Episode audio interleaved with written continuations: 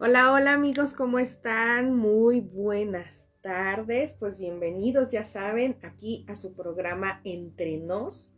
Y bueno, pues con un súper, súper tema, ya saben, que es pues las leyes universales, que hoy ya cerramos con este eh, tema tan importante y bueno, que apenas estoy, este, tocando muy poquitos puntos, muy poquitas cosas, o sea, estoy tocando casi, casi siete, este, siete leyes, nada más como las principales, pero bueno, son 36 leyes, o sea, imagínense que cuántas son las cosas que nosotros, este, ignoramos y este, y que bueno, pues requerimos todavía trabajar y todavía, este, pues tener en conciencia esta clase de cosas, tener en conciencia eh, cómo nos debemos de manejar, cuáles eh, de estas leyes, cómo debemos de llevarlas a cabo en nuestra vida, desde qué conciencia, etcétera, etcétera, ¿no? Entonces esta parte es bien, eh, bien importante, que bueno, repasen, el programa se queda aquí, ya saben, grabado, se queda grabadísimo ustedes puedan repetirlo y repetirlo, como siempre les, les hemos comentado. Eh, mi querida Rebe y yo siempre les hemos comentado que por favor, pues este, compartan, compartan este, este, estos videos, compartan en Spotify, también ya nos pueden encontrar. Entonces, este, ahí pueden, si no lo puedes escuchar ahorita porque estás en un horario de oficina, estás haciendo home office y entonces no puedes, este, estar como, como en ese punto de, de estarme escuchando, bueno, no importa. Puedes este, escucharme posteriormente. Aquí en la página se queda total y absolutamente grabado. Puedes escucharme el día y la hora que tú quieras. Eh, puedes estar ahí eh, sin ningún problema eh, escuchándome. Y bueno, este, lo que les decía, pues al final estar como en esta parte de, de este, de repasar y de repasar. Hay muchos que de, en WhatsApp que estamos, los tengo en WhatsApp, en WhatsApp eh, agregados, pues obviamente, este, pues ahí ya, ya les puedo mandar, a veces me, me piden el resumen y se los envío. A otros luego pues se me olvida un poquito porque ando en la locura total, ustedes disculparán, este, de repente con el trabajo y con esta clase de cosas, pero créanme que se los envío, se los envío con todo el amor, con todo el corazón, este, para que a lo mejor ustedes los tengan por escritos, el resumen de lo que estamos viendo aquí, de lo que estamos tratando. Y bueno, pues es un martesito un poco extraño, no sé si ustedes lo sintieron, ayer estuvo eh, haciendo bastante friecito. Y este y bueno pues hoy como que otra vez este digo por la zona en la que estoy ya empezó como a llover un poco em, pero al mismo tiempo sale el sol y entonces bueno está súper raro nuestro clima pero bueno la verdad es que es una súper chulada este nuestra Ciudad de México y todas sus este todos sus climas que podemos vivir en un solo día entonces, este, pero bueno.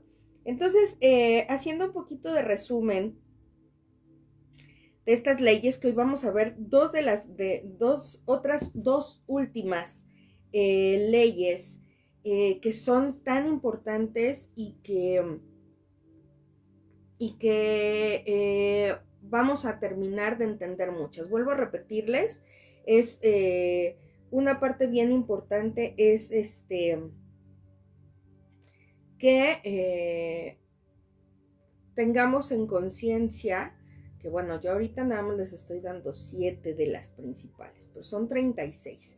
Este, podríamos ahondar después en, otras, pero les estoy dando como, como la parte más, más importante, las partes más fuertes y este, y pues bueno, de ahí este, podemos estar este, viendo eh, cuáles son, de qué manera, por qué, este, cómo debes de manejarte en esta causa y efecto, la de potencialidad, este, en esta parte del, dar, ¿no? Del, del, Dharma. Este, entonces, todas estas eh, eh, son tan importantes que tengamos como esta conciencia de cómo manejarnos, de cómo estar desde este punto, ¿no? Entonces, em, vamos a entrar en, ahora sí que en materia y vamos a hablar un poco, mucho de la ley del desapego. Mi querida Maye, hermosa, amiga preciosa, aquí, aquí andas, gracias, gracias de verdad. Paula Ortiz, hola, buenas tardes y frías tardes desde Guadalajara también, mi Pau. Bueno, pues es que sí, sí está haciendo mucho, mucho frío, este, sí ha bajado la temperatura y bueno, pues ya saben que febrero es febrero loco. Y bueno, puede ser de mucho calor y puede ser de mucho frío y entonces, bueno, pues ahí estamos viviendo todos los, todos los, los climas que vamos a tener en el año y bueno, pues eh, acuérdense que ya empezó el año chino, que el año del tigre. Y bueno, pues aquí Leyland y los lunes tiene su programa que está tocando esta parte de lo, del horóscopo chino, que es muy interesante.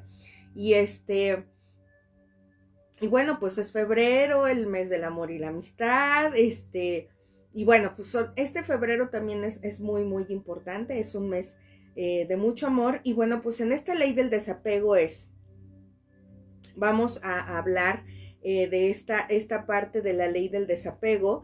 Y dice, la sabiduría eh, de la incertidumbre reside en el desapego.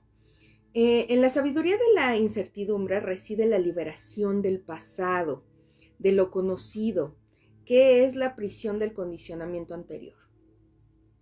Y en nuestro deseo de ir hacia lo desconocido, el campo de todas las posibilidades, nos entregamos a la, a la, este, a la mente creativa que orquesta la danza del universo, ¿no? Entonces, em, como dos veces, eh, dos aves doradas, perdón, eh, posadas en el mismo árbol, el ego y el yo, íntimos amigos, viven en el mismo cuerpo, el primero come los frutos dulces y amargos del árbol de la vida, mientras que el segundo observa con indiferencia. Esto lo dice Upanishad Mundaka. entonces, en esta ley del desapego, en esta sexta ley del, eh, de eh, la ley espiritual, esta ley dice que para adquirir cualquier cosa en el universo físico, debemos renunciar a nuestro apego a ella. Esto no significa que renunciemos a la intención de cumplir nuestro deseo. No renunciemos a la intención ni al deseo, renunciamos al interés por el resultado. Es grande el poder que se deriva de esto. Tan pronto como renunciamos al interés por el resultado, combinando al mismo tiempo la intención concentrada y el desapego, conseguiremos, conseguimos lo que deseamos. Podemos conseguir cualquier cosa que deseemos a través del desapego, porque este se basa en la confianza incuestionable en el poder del verdadero yo. El apego, en cambio, se basa en el temor y en la inseguridad y la necesidad de sentir seguridad emana del desconocimiento del verdadero yo. Entonces, dice, la fuente de la abundancia, de la riqueza o de cualquier cosa en el mundo físico es el yo. Es la conciencia que sabe cómo satisfacer cada necesidad. Todo lo demás es un símbolo, vehículos, casas, cheques, ropa, aviones. Los símbolos de este, transitorios llegan y se van. Perseguir símbolos es como con, em, como contentarse con el mapa en lugar del territorio, o sea, es como, como, pues es como, como ver una imagen de la playa y no ir a ella, ¿me entienden? O sea, es como lo mismo y es algo que produce ansiedad y acaba por hacernos sentir vacíos y huecos por dentro, porque cambiamos el yo por los símbolos del yo. Entonces, el apego es producto de la conciencia de la pobreza porque se interesa siempre por los símbolos. El desapego es sinónimo de conciencia de la riqueza, porque en él viene la libertad para crear. Solo a partir de un compromiso desprendido podemos tener alegría, felicidad. Entonces, los símbolos de la riqueza aparecen espontáneamente sin esfuerzos. Sin, eh, sin desapego, somos prisioneros del desamparo, la desesperanza, las necesidades mundanas, los intereses triviales y la desesperación silenciosa y la gravedad. Características definitivas de una existencia mediocre y una conciencia de la pobreza. Eh, mi querida Rebe, besos, besos, mi Rebe. Omar Ahmed, hola, buenas tardes. Hola, Omar, gracias por estar aquí. Maru Pérez, hola, bonita tarde. Mi querido Omar, te mando el resumen. Eh, ya sabes, he andado como loca y no te lo he podido enviar, pero te lo prometo que hoy, esté terminando el programa, te lo envío con todo gusto. Y bueno, entonces, la verdadera conciencia de la riqueza es la capacidad de tener todo lo que deseamos cada vez que lo deseemos y con un mínimo de esfuerzo. Esto quiere decir, para afianzarnos en esta experiencia es necesario afianzarnos en la sabiduría de la incertidumbre. En la incertidumbre encontraremos la libertad para crear cualquier cosa que deseemos. Entonces, la gente busca constantemente la seguridad, pero con el tiempo descubrimos que esa búsqueda es en realidad algo muy efímero.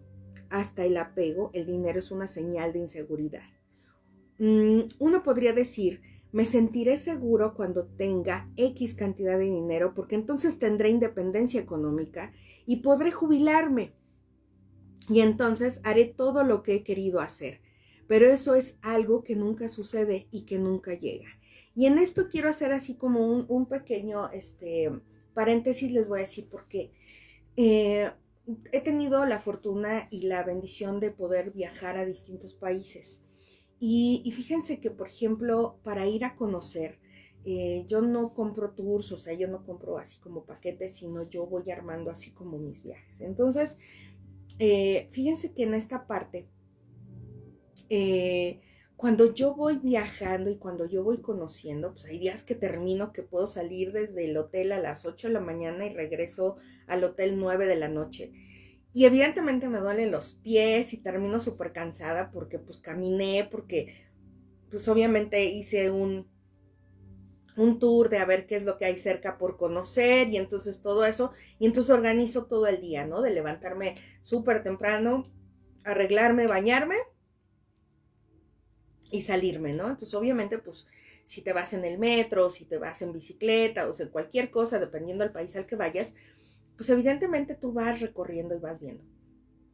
El tema es que yo, por ejemplo, eh, eh, en uno de los viajes hice conciencia y dije, ¿cómo? Fíjense cómo los seres humanos planeamos el viajar, el conocer, este, hasta el momento en el que yo tengo, eh, entonces cuando yo me jubile entonces cuando yo tenga cierta cantidad de dinero, entonces voy a viajar. ¿No?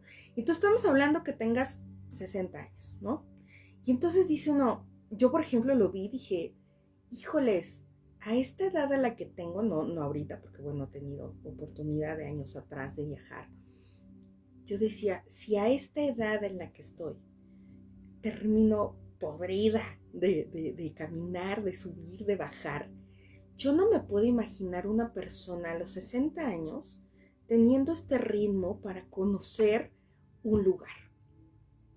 Y entonces a partir de ese momento planeamos un viaje, a partir de esas cosas planeamos el, salir.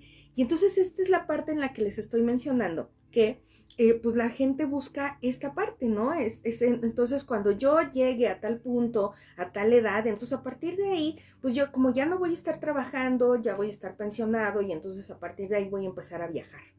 Terrible. Porque entonces no tienes esta parte de fortaleza, ¿no? De, de, que tu cuerpo aguante, este, a lo mejor estas caminatas que les digo, este, este, este trajín de subir, bajar y entonces me voy a este punto y luego de este me voy caminando a tal lado y así. entonces haces así como tu recorrido y dices, y simplemente el jet lag, ¿eh? O sea, e, e, esa parte que es el jet lag, que por ejemplo, eh, eh, si tú viajas a una, a una, parte del mundo, o sea, que tengas una diferencia de 12 horas, de 14 horas, ¿no? Que ahorita aquí es de día y allá es de noche. Cuando tú llegas allá, no hay tanto problema. El problema es cuando tú vienes de regreso. Y cuando vienes de regreso es volverte a adaptar ¿sí? A este horario. Todo eso es pesado, todo eso es muy, muy pesado. Y entonces yo digo, si teniendo esta edad, ¿no? Que fue a los 39, a los 37, o sea, esa edad, yo decía, puff, o sea, imagínate que una persona a los 60 años se someta a esta clase de cosas. Entonces, en esta parte es bien importante que comprendamos y entendamos que no debemos de estar como programados a esa función, ¿no? Entonces la gente busca constantemente seguridad, pero con el tiempo descubriéramos que esa búsqueda es en realidad algo muy efímero. Eh, hasta el apego, el dinero es una señal de inseguridad, ¿no? Entonces esta parte, quienes buscan la seguridad la persiguen durante toda la vida sin encontrarla jamás. La seguridad es evasiva y efímera porque no puede depender exclusivamente del dinero. El apego al dinero siempre creará inseguridad, no importa cuánto dinero se tenga en el banco. De hecho, algunas de las personas que más dinero tienen son las más inseguras. La búsqueda de la seguridad es una ilusión. Según las antiguas tradiciones de la sabiduría, la solución de todo es este dilema que reside en la sabiduría de la inseguridad o la sabiduría de la incertidumbre. Esto significa que la búsqueda de seguridad y de certeza es en realidad un apego a lo conocido. ¿Qué es y, qué es lo conocido? Lo conocido es el pasado. Lo conocido no es otra cosa que la prisión del condicionamiento anterior. Ahí no hay evolución absoluta, ninguna evolución. Y cuando no hay evolución, sobrevienen los estancamientos el desorden, el caos y la eh, decadencia, que esa es una parte importante. La incertidumbre, por otra parte, es el suelo fértil de la creatividad pura y de la libertad. La incertidumbre es penetrar en lo desconocido en cada momento de nuestra experiencia. Lo desconocido es el campo de todas las posibilidades, siempre fresco, siempre nuevo, siempre abierto a la creación de nuevas manifestaciones. Sin la incertidumbre y sin lo desconocido, la vida es solo una vil repetición de recuerdos gastados. Nos convertimos en víctimas del pasado y nuestro torturador de hoy es el yo que ha quedado en el ayer. Renunciemos así literal a nuestro apego a lo conocido y adentrémonos a lo desconocido. Así entraremos en el campo de todas las posibilidades. La sabiduría de la incertidumbre jugará un importante papel en nuestro deseo de entrar en lo desconocido. Esto significa que en cada momento de nuestra vida habrá emoción, aventura, misterio, que experimentamos la alegría de vivir, la magia de la celebración, el júbilo y el regocijo de nuestro propio espíritu. Cada día podemos buscar la emoción de lo que puede ocurrir en el campo de todas las posibilidades. Si nos sentimos inseguros, estamos en el campo correcto, aunque ustedes no lo crean. Si se sienten, o sea, si estás, si estás inseguro, si sientes esa inseguridad, esa incomodidad, créeme que estás en el camino correcto. No nos demos por vencidos, en realidad no necesitamos tener una idea rígida y completa de lo que haremos la semana próxima o el año próximo, porque si tenemos una idea clara de lo que ha de suceder y nos aferramos rígidamente a ella, dejaremos por fuera un enorme abanico de posibilidades. Una de las características del campo de todas las posibilidades es la correlación infinita. Este campo puede orquestar una infinidad de sucesos espacios temporales con el fin de producir el resultado esperado. Pero cuando hay apego, la intención queda atrapada en una forma de pensar rígida y se pierde en la fluidez, la creatividad y la espontaneidad inherentes al campo de todas las posibilidades. Cuando nos apegamos a algo, congelamos nuestro deseo, lo alejamos de esta fluidez y, y esa flexibilidad infinita y lo encerramos dentro de un rígido marco que obstaculiza el proceso de toda la creación. La ley del, desapego no obstaculiza la ley de la intención y del deseo. La fijación de metas. Siempre tenemos la intención de avanzar en una determinada dirección. Siempre tenemos una meta. Sin embargo, entre punto A y el punto B hay un número infinito de posibilidades. Y si la incertidumbre está presente, podemos cambiar de dirección en cualquier momento si encontramos un ideal superior, un, ideal superior o algo más emocionante. Al mismo tiempo, será menos probable que forcemos las soluciones de los problemas, lo cual hará posible que nos mantengamos atentos a las oportunidades, ¿ok? La ley del desapego acelera el proceso de la total evolución. Cuando entendemos esta ley, no nos sentimos obligados a forzar las soluciones o los problemas. Cuando forzamos las soluciones solamente creamos nuevos problemas, pero sin fijarnos nuestra atención en la incertidumbre y la observamos mientras esperamos ansiosamente a que la solución surja de entre el caos y la confusión. Entonces surgirá algo fabuloso y emocionante. Cuando este estado de vigilancia, nuestra preparación en el presente, en el campo de la incertidumbre, se suma a nuestra meta y a nuestra intención, nos permite aprovechar la oportunidad. ¿Y qué es la oportunidad? Es lo que está contenido en cada problema de la vida. Cada problema, porque lo vemos como problema, que esa es la parte importante, cada problema que se nos presenta en la vida es la semilla de una oportunidad para algún gran beneficio. Una vez que tengamos esta percepción, nos abriremos a toda una gama de posibilidades, lo cual mantendrá vivos el misterio, el asombro, la emoción y la aventura. Entonces, dejemos de decir que tenemos un problema ¿por qué no mejor ahora programas y dices que ahora tienes una oportunidad? Sabes que estoy teniendo una oportunidad, una posibilidad, un, cambio, un, o sea, es, muy diferente. Si ustedes se dan cuenta, em, hablar de problemas o de equivocaciones o de errores, ¿no? Porque siempre tenemos como esa costumbre, esa mala costumbre de decir es que esto es un error, esto es este, esto es un problema. ¿Por qué no dices esto es una oportunidad? Y, yo creo que ya desde ahí le cambias totalmente el contexto, ¿no? Entonces, eh, podemos ver cada, cada oportunidad de la vida en, eh, bueno, aquí dice, o sea, aquí se los puse, podemos ver cada problema de la vida como la oportunidad de algún beneficio. Hablemos afianzado de la sabiduría y de la incertidumbre. Podemos permanecer alertas a las oportunidades. Y cuando nuestro, nuestro estado de preparación se encuentre en la oportunidad, la solución aparecerá espontáneamente. Lo que resulta de esto es lo que denominamos comúnmente buena suerte, ¿no? La buena suerte no es otra cosa que la unión del estado de la preparación con la oportunidad cuando los dos se mezclan en una vigilancia atenta del caos, surge una solución que trae beneficios y evolución para nosotros y para todos los que nos rodean. Esta es la receta perfecta para el éxito y se basa en la ley del desapego.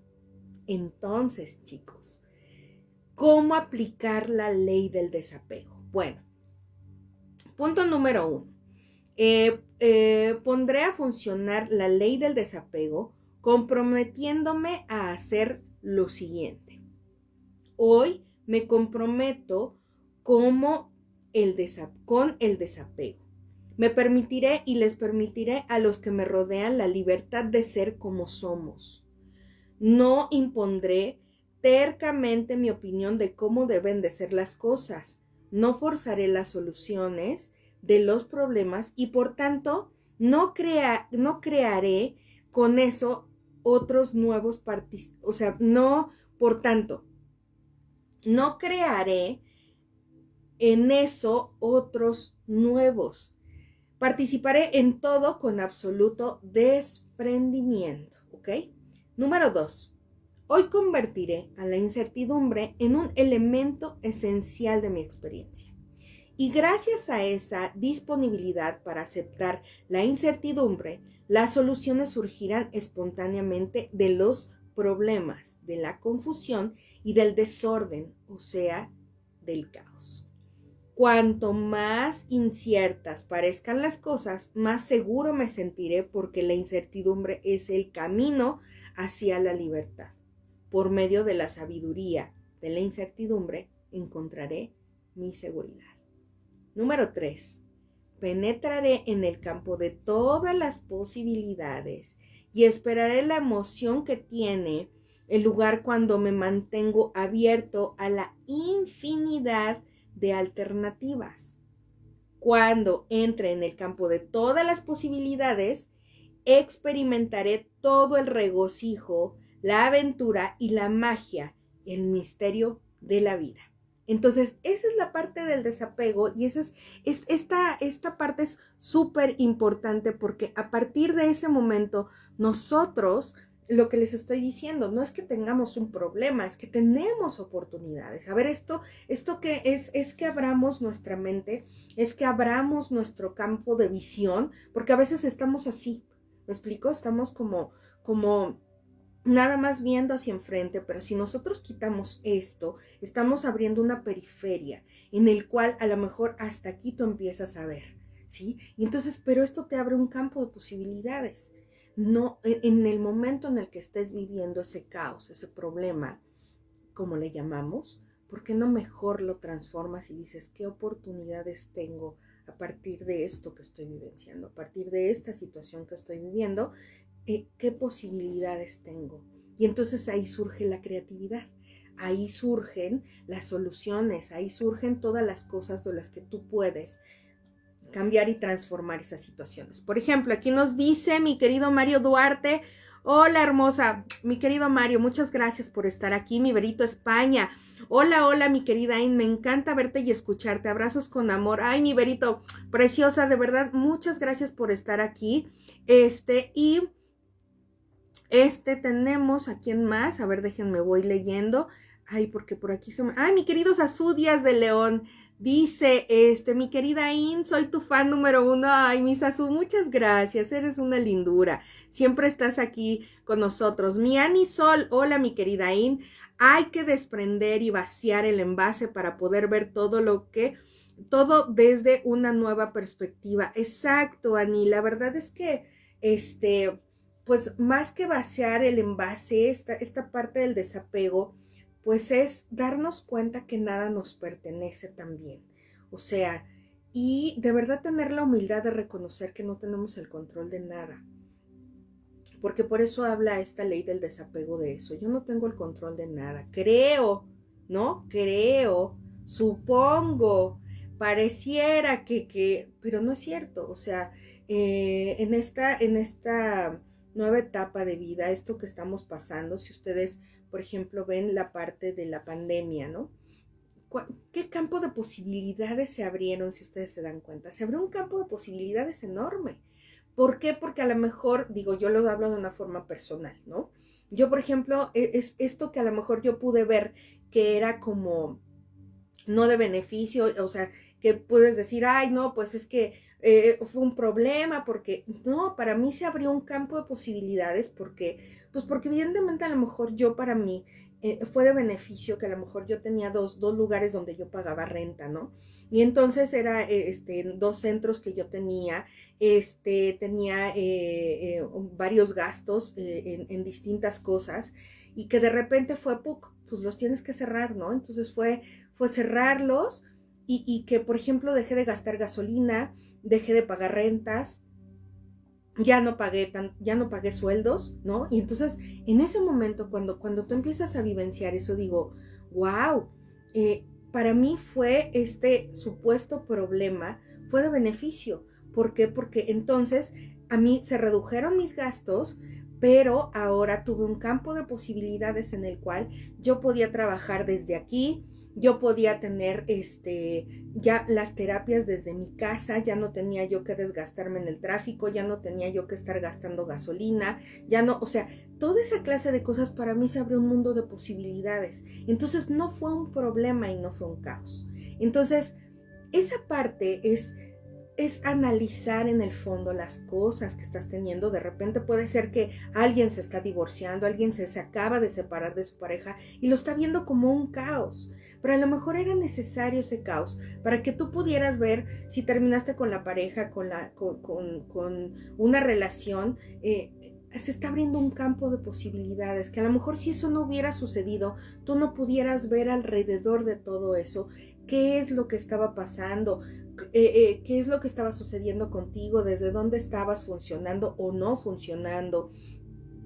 Este, entonces, todo eso siempre de verdad podemos darle un enfoque a las cosas eh, desde otra perspectiva, podemos ver las cosas desde otro lugar, ¿me cachas? Entonces, es bien importante que veamos eh, las cosas y las situaciones desde otras posibilidades. Entonces es bien importante, chicos, que veamos todo, todo este campo de posibilidades que pudiéramos tener y que este y que este lo tomemos como estas estas eh, oportunidades y no problemas, que esa es una parte bien importante. Y como dice Annie, hay que vaciar, claro, pues sí hay que vaciar un cúmulo de creencias eh, y este...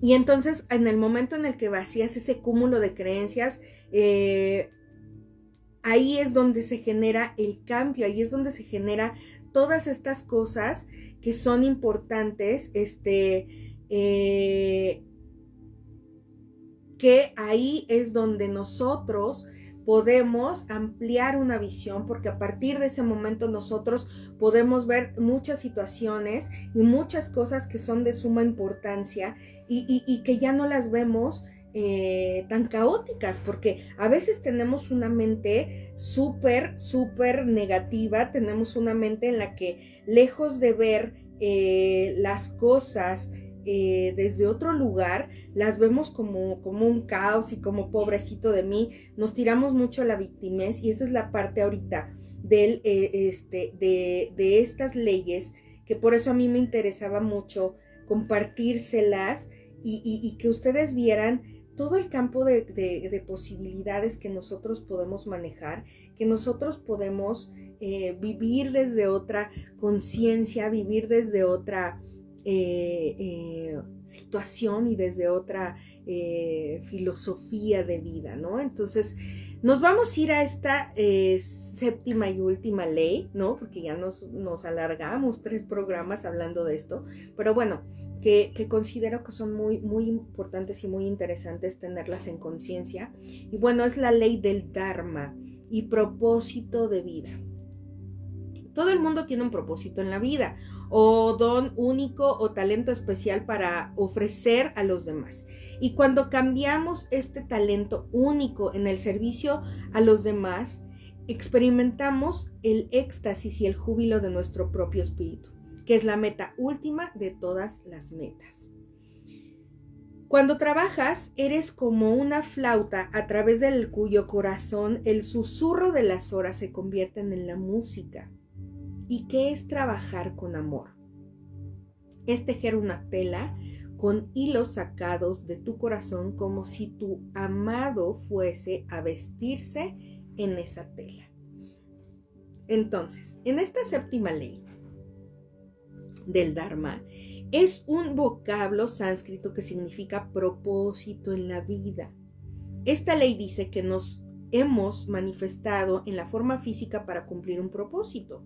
El campo de la potencialidad pura es la divinidad en su esencia y la divinidad adopta la forma humana para cumplir un propósito. De acuerdo con esta ley, cada uno de nosotros tiene un talento único y una manera única de expresarlo.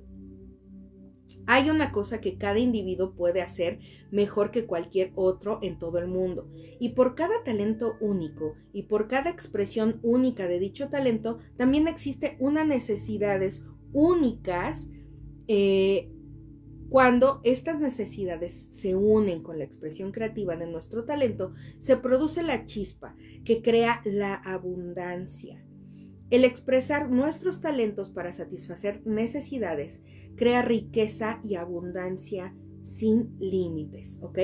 Si pudiéramos enseñarles a los niños desde pequeños, o sea, que a nosotros desde niños o nosotros a nuestros niños, este, esta manera de pensar, eh, veríamos el efecto que esto tendría en su vida. En realidad ya lo hice con, ya, yo ya lo hice con mis hijos. Les dije una y otra vez que había una razón para que ellos estuvieran aquí y que ellos debían descubrir esa razón por sí mismos. Eso fue algo que oyeron desde muy pequeñitos, ¿eh? créanme, desde muy pequeñitos. También les enseñé a meditar cuando tenían aproximadamente una edad y, ellos aprendieron yoga, o sea, ellos aprendieron yoga, ellos aprendieron a meditar, ellos aprendieron a contactarse con ellos mismos, que esa es una parte que nosotros debemos de enseñarles. Quien tenga, quien esté escuchando esto y que tenga pequeñitos, de verdad enséñenles la meditación. ¿La meditación para qué sirve? La meditación es, sirve para vivir en el aquí y en el ahora. Eh, yo tengo un máster de meditación, yo tengo un máster en el que aprendí que esta, esta parte de la meditación, ¿en qué te sirve? Te sirve para estar en el momento presente.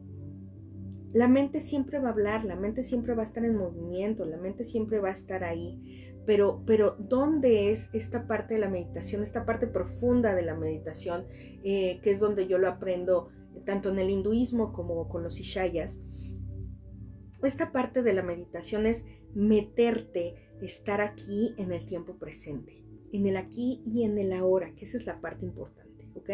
Entonces, eh, es, tan importante eh, que nuestros, nuestros pequeños, ya nosotros, bueno, somos adultos y lo puedes empezar a hacer, o sea, eso no quiere decir que ya, tú ya estás, bye, ya, ya no lo hagas, no, no, claro que lo puedes hacer y claro que tú puedes retomar esta parte, ¿no? Entonces, este, hola mi querida María Arevalo, te mando muchos besos, mi reina hermosa. Entonces, este, en esta parte eh, es, es la situación de, de, integrarnos, de tener esta conexión. Créanme que cuando yo, por ejemplo, todos los días les comparto que, que, que medito, y, me puedo pasar una hora, ¿eh? O sea, créanme que ni siquiera mido a veces el tiempo. Este, yo hago ciertas meditaciones, que es uno para la mente negativa, este, y después hago otras meditaciones que a mí me sirven por mi numerología, etcétera, etcétera. Y entonces cuando, cuando yo estoy haciendo esa meditación, créanme que en ese momento me, me contacto con mi yo superior, en ese momento te puedes contactar con tu propia sabiduría.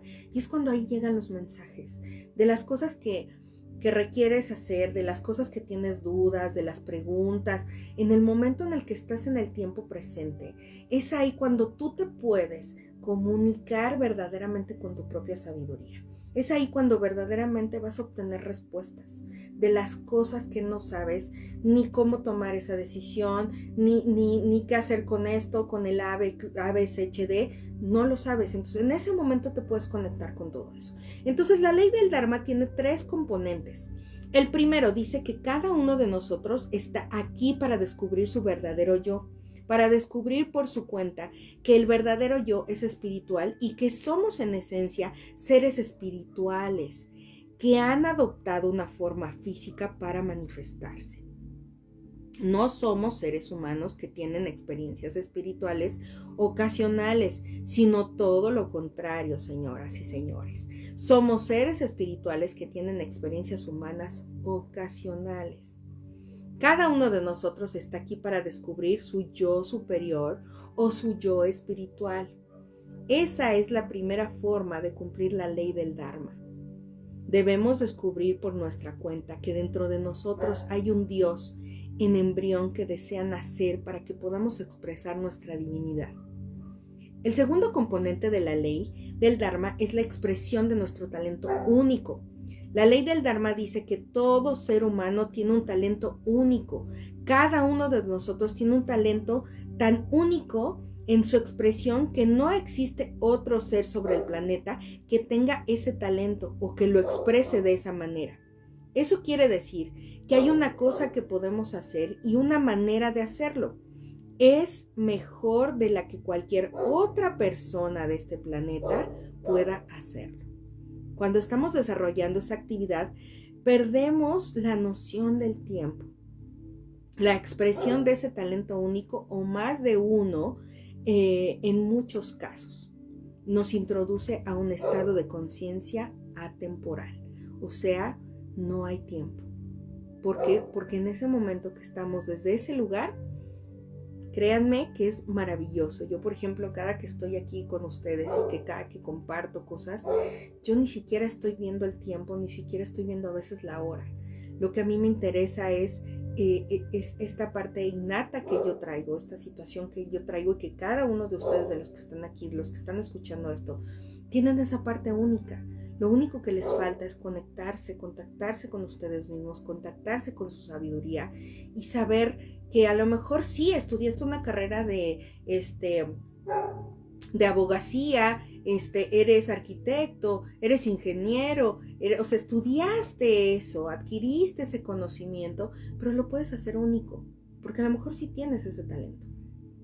Entonces, ese talento, eso único que eres, tú puedes ser, no sé, entre 250 mil arquitectos, puedes ser el único, porque puedes generar tu propio diseño que tú puedes generar tus propias ideas, porque tú puedes generar eh, tus propias técnicas. Entonces, eso es la parte importante de todo esto. El tercer componente de la ley del Dharma es el servicio a la humanidad. Servir a los demás, seres humanos, y preguntarse, ¿cómo puedo apoyar? ¿Cómo puedo apoyar a todas las personas con quienes tengo contacto? Cuando combinamos la capacidad de expresar nuestro talento único con el servicio a la humanidad, usamos plenamente la ley del Dharma. Y cuando unimos esto al conocimiento de nuestra propia espiritualidad, el campo de la potencialidad pura, es imposible que tengamos acceso a la abundancia ilimitada, porque esa es la verdadera manera de lograr la abundancia. Uniendo estas situaciones es como tú verdaderamente vas a ser abundante. Y no se trata de una abundancia transitoria. Esta es permanente en virtud de nuestro talento único, de nuestra manera de expresarlo y de nuestro servicio y dedicación a los demás seres humanos que descubrimos preguntando cómo puedo apoyar en lugar de cómo gano yo con eso. ¿Se acuerdan que en otro de los programas lo que estábamos diciendo es siempre es en beneficio mío, en beneficio del otro y en beneficio de todos. Cuando tú lo estás haciendo desde ahí, que es un beneficio sí común, pero también un beneficio hacia todos, entonces verdaderamente ahí estás sirviendo a la humanidad. La pregunta, ¿qué gano yo con eso?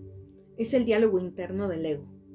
La pregunta, ¿cómo puedo apoyar? Es el diálogo interno del espíritu.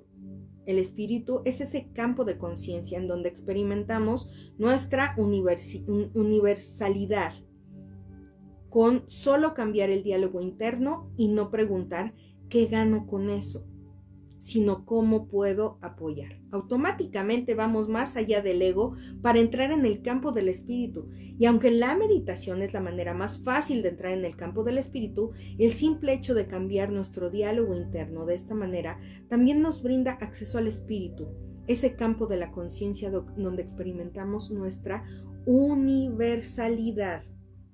Si deseamos utilizar al máximo la ley del Dharma, es necesario que nos comprometamos a hacer varias cosas. Primer compromiso. Por medio de la práctica espiritual buscaremos nuestro yo superior, el cual está más allá de nuestro ego. Segundo compromiso, descubriremos nuestros talentos únicos y después del descubrimiento disfrutaremos de la vida, porque el proceso del gozo tiene lugar cuando entramos en la conciencia atemporal en ese momento estaremos en un estado de dicha absoluta. Tercer compromiso. Nos preguntaremos cuál es la mejor manera en que podemos servir a la humanidad. Responderemos esa pregunta y luego pondremos la respuesta en práctica. Utilizaremos nuestros talentos únicos para atender a las necesidades de nuestros congéneres de los seres humanos. Combinaremos esa necesidad con nuestro deseo de ayudar y servir a los demás. Hagamos una lista, que esa es una parte importante, hagamos una lista de respuestas de estas dos preguntas. ¿Qué haría yo si no tuviera que preocuparme por el dinero y si a la vez dispusiera de todo el tiempo y el dinero del mundo? Si de todas maneras quisiéramos seguir haciendo lo que hacemos ahora, es porque estamos en Dharma, porque sentimos la pasión por lo que lo hacemos, porque estamos expresando nuestros talentos únicos. La segunda pregunta, ¿cuál es? ¿Cuál es la mejor manera en que puedo servir a la humanidad? Respondamos esa pregunta y pongamos a la respuesta en práctica. Descubramos nuestra divinidad, encontraremos nuestro talento único y serviremos a la humanidad con él.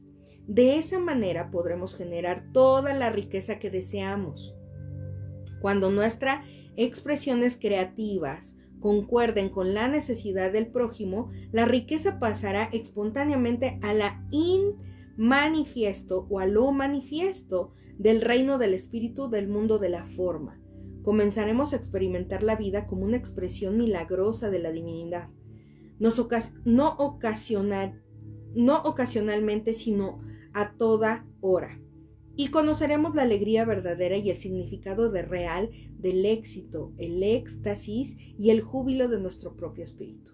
Entonces, en esta parte es bien importante, en esta ley del Dharma, que, a mí se me hace sumamente interesante la ley del Dharma, porque es efectivamente todo el tiempo, si ustedes, todos los que están aquí, los que están escuchando, es, o los que están aquí en Facebook viéndome, eh, en este momento es, es, todo el tiempo estás preguntándote a qué vine, qué es lo que hago. A lo mejor dices, bueno, pues yo me dedico a, este, a vender cosméticos de X marca. Dices lo que acabo de decir. Pregúntate, hazte estos cuestionamientos para ti. Y es, ok, ahorita esto es lo que llegó a mi vida. Y, deja de ver lo bueno y lo malo. Esto llegó a mi vida, por algo llegó. Pero entonces yo seré el mejor o la mejor vendedora de esos cosméticos. ¿Por qué? Porque lo que yo quiero es a lo mejor integrar la belleza de una persona, de su piel, del cuidado de su piel, del cuidado del cabello, este, de que le crezcan las pestañas, de las arrugas, de, ¿sí me explico? Entonces, en ese momento es es en beneficio de todos. Claro que yo voy a tener un beneficio para mí, pero voy a tener un beneficio para los demás. Y entonces en esa parte es la parte del Dharma. Y entonces las cosas ya no se, ya no se van a tornar como es mi trabajo. Ya no se va, ay, tengo que ir, tengo que ir a trabajar. Sino tú ya vas a encontrar ese punto de decir, esto llegó a mi vida para algo y yo lo voy a hacer mejor para mí y en beneficio para todos y a partir de ese momento manifiestas la abundancia. Entonces, ¿cómo aplicar la ley del Dharma o propósito en la vida? Bueno, pondré a funcionar la ley del Dharma comprometiéndome a hacer lo siguiente. Hoy cultivaré con amor al Dios en embrión que reside en el fondo de mi alma. Prestaré atención al espíritu interior que anima tanto a mi cuerpo como a mi mente Despertaré a esa quietud profunda del interior de mi corazón. Mantendré la conciencia del ser atemporal y eterno en medio de la experiencia ilimitada por el tiempo. Número 2. Haré una lista de mis talentos únicos. Después haré una lista de las cosas que me encanta hacer cuando estoy expresando mis talentos únicos. Cuando expreso mis talentos únicos y los utilizo en servicio de la humanidad, pierdo la noción del tiempo y produzco abundancia tanto en mi vida como en la vida de los demás. Y punto número tres, todos los días me preguntaré cómo puedo servir y cómo puedo apoyar. Las respuestas a estas preguntas me permitirán ayudar y servir con amor a los demás seres humanos. Y ese es el punto real. Entonces el resumen de la conclusión es esta parte que dice, por ejemplo, Albert Einstein usaba una, una frase que me gusta mucho que dice, quisiera conocer los pensamientos de Dios, los demás son detalles. Y esa es una frase, quédense con esa frase y analícenla y mastíquenla porque es maravillosa. La mente universal es la eh, coreógrafa de todo lo que sucede en miles de millones de galaxias y hace un trabajo con una precisión exquisita y con una inteligencia inquebrantable. Su inteligencia es máxima y suprema e impregna a cada fibra de la existencia desde la más pequeña hasta la más grande, desde un átomo hasta el cosmos. Todo lo que vive es expresión de la inteligencia y es esa inteligencia actúa a través de las siete leyes espirituales. Si miramos cualquiera, estas siete leyes espirituales que son, ya que lo que les dije, son 36, ahorita yo les puse siete, pero que son para mí como, las, como la base de todas las 36, ¿no? Entonces, cada célula, sea del estómago, del corazón, del cerebro, se origina de la ley de la potencialidad pura. El ADN es el ejemplo perfecto de la potencialidad pura. En realidad es la expresión material de ella. El mismo ADN que hay en todas las células del cuerpo se expresa de diferente manera para cumplir los requisitos particulares de cada una de ellas. Cada célula opera además a través de la ley del dar. Una célula vive y permanece sana cuando está en estado de equilibrio. Este estado es de realización y armonía, pero se mantiene a través de un constante dar y un recibir. Cada célula da y apoya a los demás y a cambio recibe alimento de ellas. La célula permanece en estado de flujo dinámico, el cual jamás se interrumpe. En realidad el flujo es la esencia misma de la vida de la célula y solamente manteniendo ese flujo de dar puede la célula recibir y por tanto continuar con su experiencia vibrante. Entonces, las células ejecutan con suma perfección la ley del karma, porque incorpora en su inteligencia esta respuesta más apropiada y precisa y oportuna para cada situación que se presenta. El karma son aprendizajes. No los veas como un castigo. No son un castigo, son posibilidades. Por medio de la ley de la intención y del deseo, cada intención de cada célula utiliza el infinito poder organizador de la inteligencia de la naturaleza.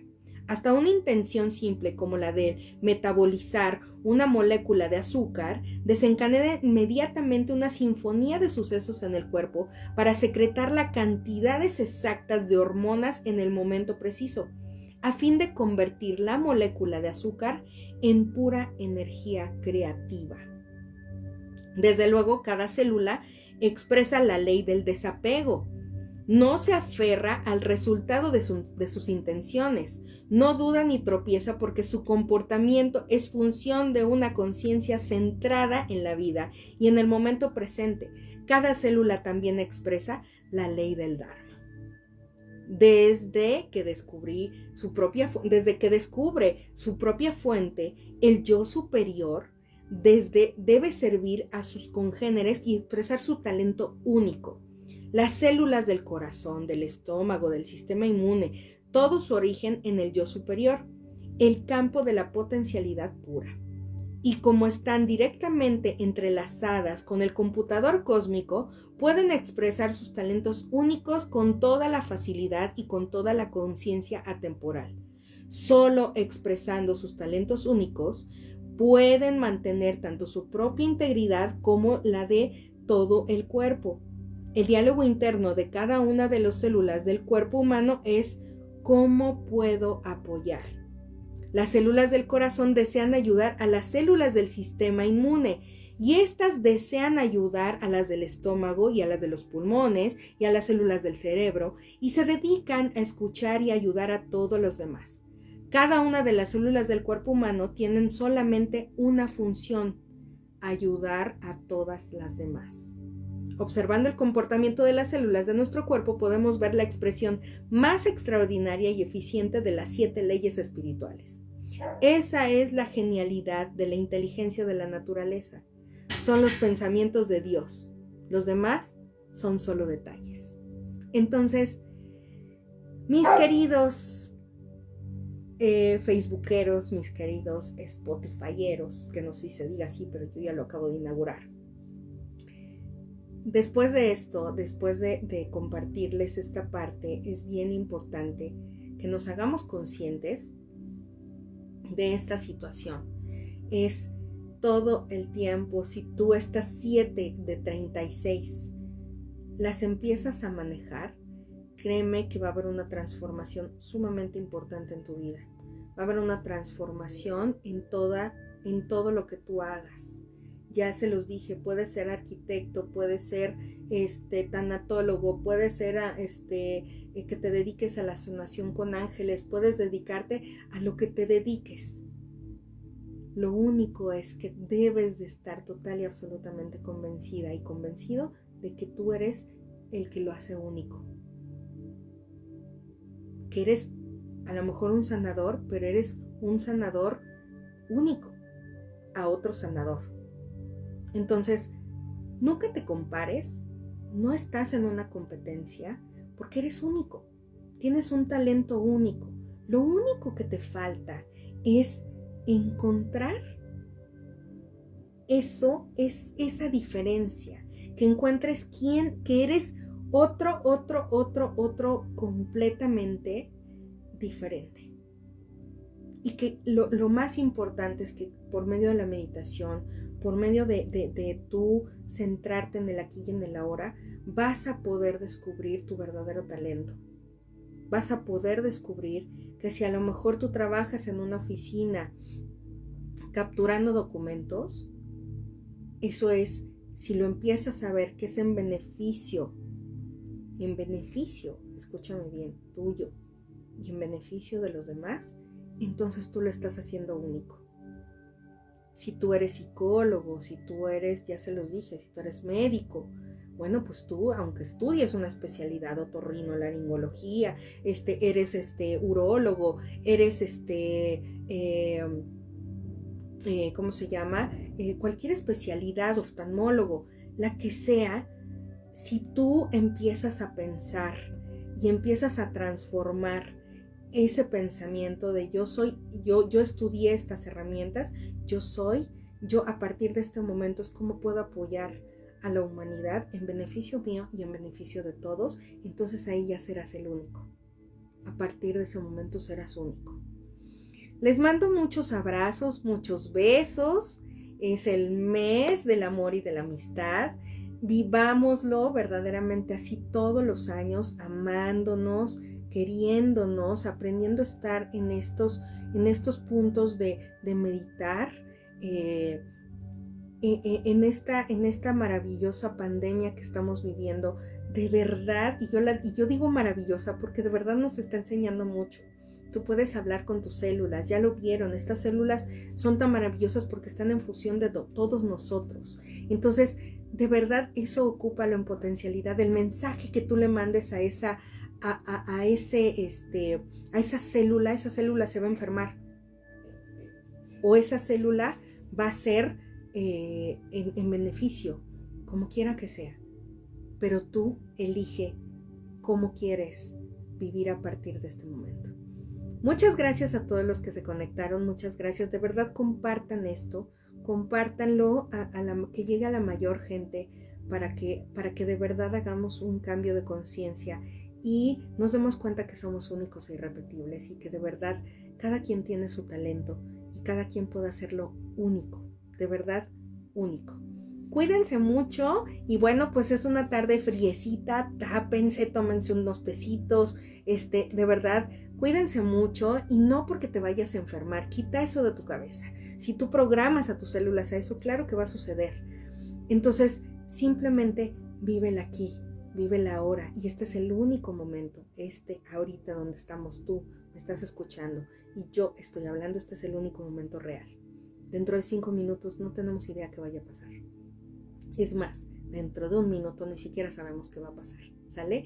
Cuídense mucho, les mando saluditos a mi, a mi Mayeli, preciosa amiga, hermosa, te mando muchos besos a mi María Arevalo, dice muchas gracias por compartir, gracias a ustedes por estar aquí, bendiciones mi María Arevalo, mi Omar Ahmed, súper interesante, muchas gracias Omar, gracias de verdad de estar aquí y bueno pues nos seguimos viendo el próximo martes aquí en tu programa Entre Nos y vamos a seguir con temas muy interesantes de estos para que vayamos transformando nuestra conciencia. Cuídense mucho y nos vemos el próximo martes. Gracias.